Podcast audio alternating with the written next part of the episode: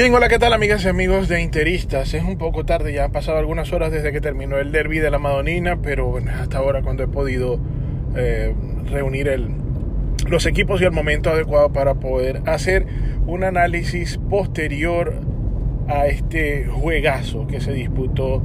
en el Giuseppe Meazza, o mejor dicho, en el San Siro, porque el local era el Milan. Resulta que este partido fue un partido de ensueño para el Inter en la primera, eh, los primeros 45 minutos, en la primera mitad. En la segunda fue un poquito más el Milan y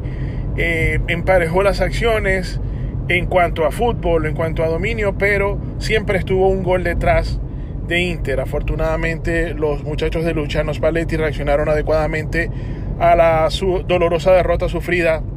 el día jueves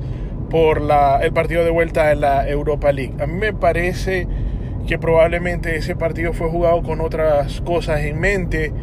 Algunas personas han arriesgado a decir que es el equipo el que está haciéndole la cama a, a Luciano Spalletti y que por lo tanto ellos quieren salvar la temporada solamente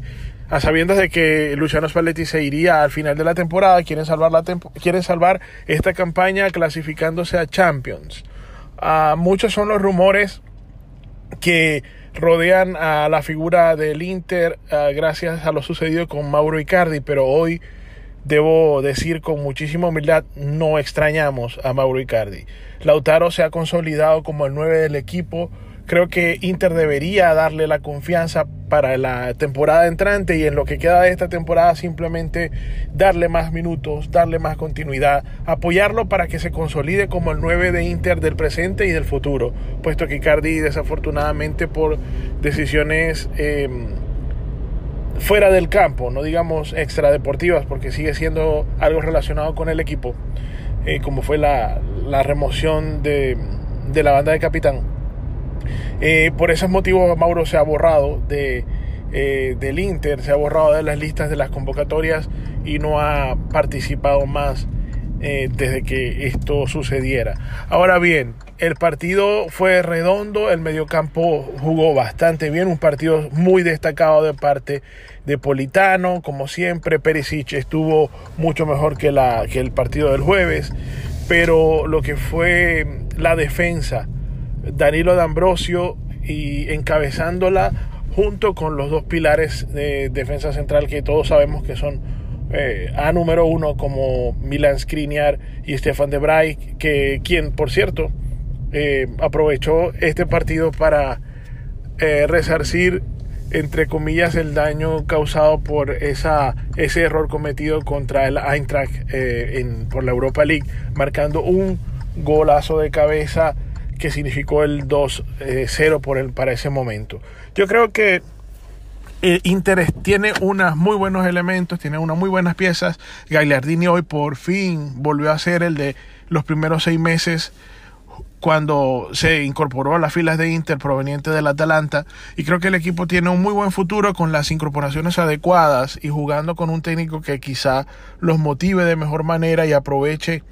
más las cualidades de cada uno de estos jugadores creo que Inter puede dar la campanada a la temporada entrante. Eh, ya la Sampdoria, eh, perdón, el Genoa. El Genoa ya derrotó a la Juventus. Eh, por más que haya sido sin Cristiano Ronaldo, igual la Juventus es un equipo peligrosísimo, lo demostró la temporada pasada cuando Cristiano no estaba con ellos y aún así ganaron sobrados de lote la Serie A. Es decir, que a la Juventus se le puede ganar. Inter tiene el material de cómo ganarle a la Juventus, incluyendo a Cristiano Ronaldo. Más sin embargo, creo que tienen que concentrarse en ganar todos los partidos que le queden de aquí hasta el final de la campaña para poder consolidar el tercer puesto o quizá llegar a inquietar, si es posible matemáticamente, a el Napoli por el segundo puesto. Ahora, creo que el trabajo que le queda a Luciano Spalletti es cerrar su pasantía por Inter con digamos, con lo mejor que se pueda, dejando el equipo clasificado para la Champions y ya se verá en verano con los fichajes y eh, la incorporación de un nuevo entrenador hacia donde es capaz de apuntar nuevamente el Inter de Milán y si es posible volver a alcanzar los momentos de gloria que vivimos hasta el pasado reciente, en el 2011, cuando ganamos el Mundial de Clubes con Rafa Benítez y ganamos la Copa Italia. yo creo que Inter necesita una renovación de plantel porque se fueron incorporando después del de la era post triplete y en los últimos años se fueron incorporando muchos jugadores que, que eran lo que permitía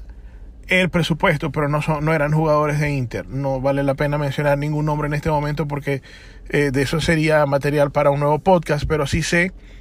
que hay muchos jugadores que deben, no deben estar en las filas de Inter porque eh, Inter debe aspirar mucho más y tiene que, pues, obviamente contar con una, una mejor plantilla. Y los que se queden van a tener que luchar fuerte, van a tener que sudar la gota gorda para poder ganarse ese puesto, ya sea en la titular o simplemente la convocatoria. Eh, esto es todo por ahora. Eh, Forza Inter, qué bueno que ganamos el derby, tres goles por dos. Eh, la defensa anuló a Piantec y el Toro lució y, se y creo que figura para consolidarse como el 9 del equipo. Forza Nerazzurri y hasta una próxima oportunidad.